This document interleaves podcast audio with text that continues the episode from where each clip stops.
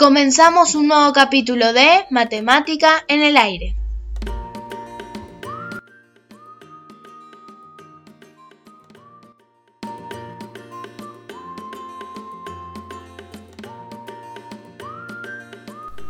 Hoy vamos a hablar de funciones numéricas.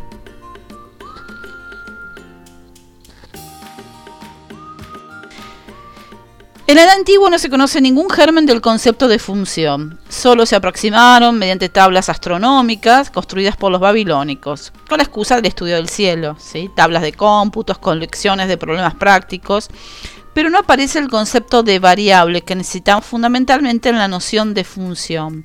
¿Qué es una función? Es una relación entre dos números, entre dos variables, que representa algún modelo de alguna situación.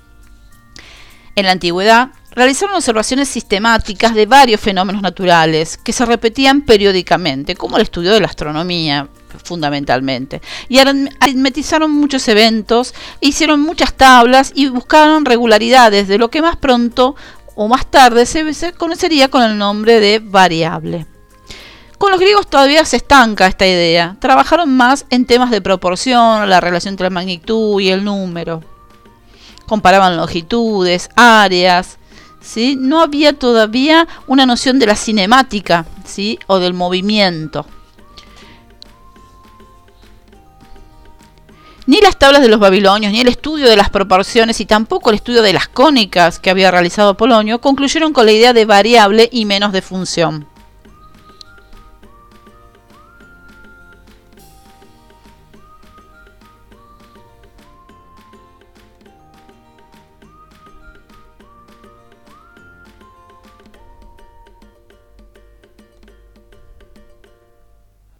Como dijimos anteriormente, una función es una relación entre dos variables, entre dos conjuntos, un conjunto de partida y un conjunto de llegada. Que, por ejemplo, podríamos hablar de las personas que viven en la Argentina y sus DNI.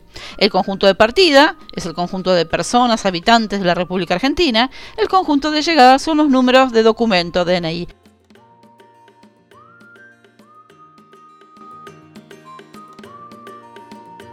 Permite describir en forma simplificada, calcular y predecir el comportamiento del mundo que nos rodea y da muchas respuestas, si sabemos, obviamente, interpretar esos datos. De forma simple y de diferentes maneras, auxilian a comprender el comportamiento de la realidad. Para esto se desarrolla un modelo.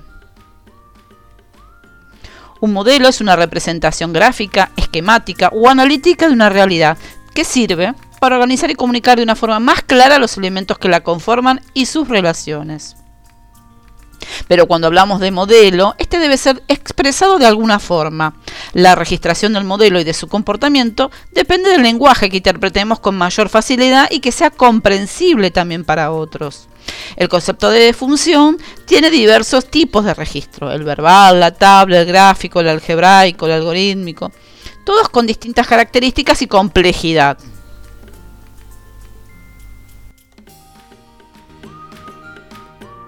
En la historia del hombre y con la matemática, cada uno de estos registros llevaron años de maduración, ya que el lenguaje y la simbología también es un tema en cuestión. Entonces recordemos, una función es una relación entre variables, donde un conjunto de partida tiene una imagen en el conjunto de llegada. Este conjunto de partida está determinado por números, estamos hablando de situaciones matemáticas, y llegada a otros números. Para cada elemento del conjunto de partida debe existir una única imagen en el conjunto de llegada. Por ejemplo, si queremos decir duplicamos un número, cualquier número, los números reales en nuestro gran paquete de conjunto de partidas, podemos encontrar el doble, simplemente multiplicarlo por 2. Entonces, esta es una expresión coloquial, verbal, vamos a encontrar el doble.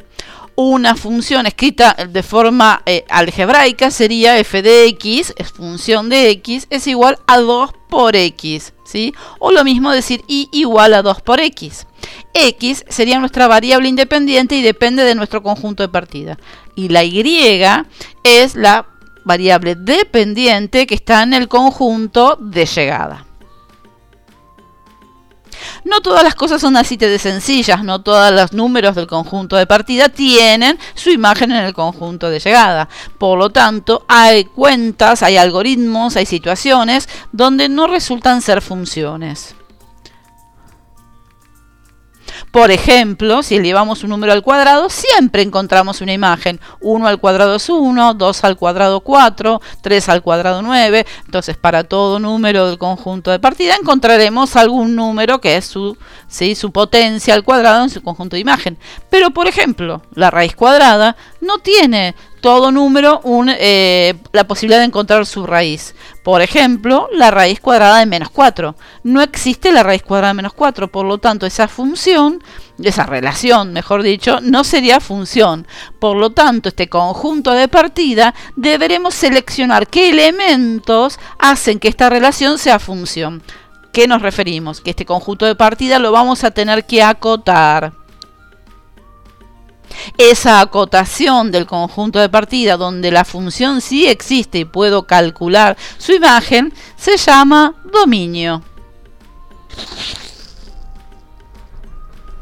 Entonces, el dominio es el conjunto o subconjunto de mi conjunto de partida de números tales que yo puedo hacer la cuenta y encontrar una imagen para cada una de esta fórmula que tengo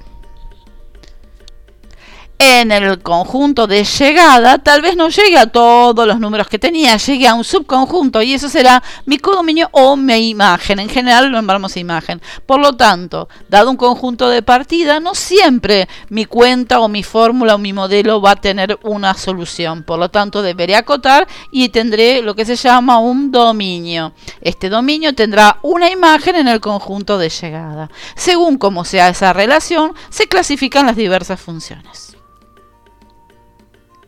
Esto que hablamos a través de cuentas se realiza en una tabla, ¿sí? en columnas en general, donde primera columna ponemos los valores de mi conjunto de partida y en la segunda columna los resultados, o sea, la Y, la dependiente de X, que son las que están en el conjunto de llegada o la imagen.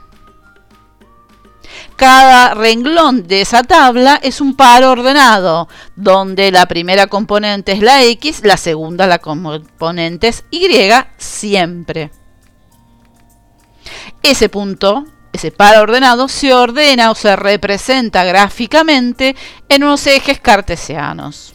¿Qué son los ejes cartesianos? Son dos rectas que se cortan de forma perpendicular y formando cuatro cuadrantes. Eh, es el cuadrante donde las X son positivas van a la derecha y las Y positivas hacia arriba. ¿Sí? En la horizontal está la X. ¿Sí? Los números X. Desde 0 hacia la derecha los positivos, de 0 hacia la izquierda los negativos. Ahora en esa cruz la recta vertical serán las Y o las imágenes. Desde el corte de 0 para arriba serán las positivas y de 0 para abajo las negativas. Entonces cuando represento un punto, un par ordenado, primero represento en X y me voy hasta el punto Y. Y ahí tendré un punto en el plano. Es como la ubicación de un cine. Uno va primero a la fila y después busca el asiento. Así se ubican los puntos en el plano. Cuando estos puntos están muy juntos, los podemos unir y tenemos una representación gráfica de mi situación o mi modelo.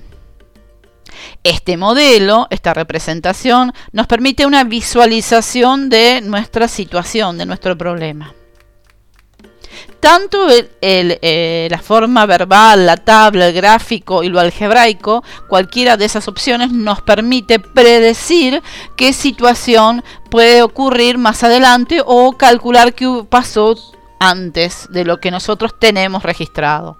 Por lo tanto, la función nos permite estimar o predecir el cambio. Esto es todo por hoy. Espero que hayan comprendido la noción básica de funciones. Los espero pronto.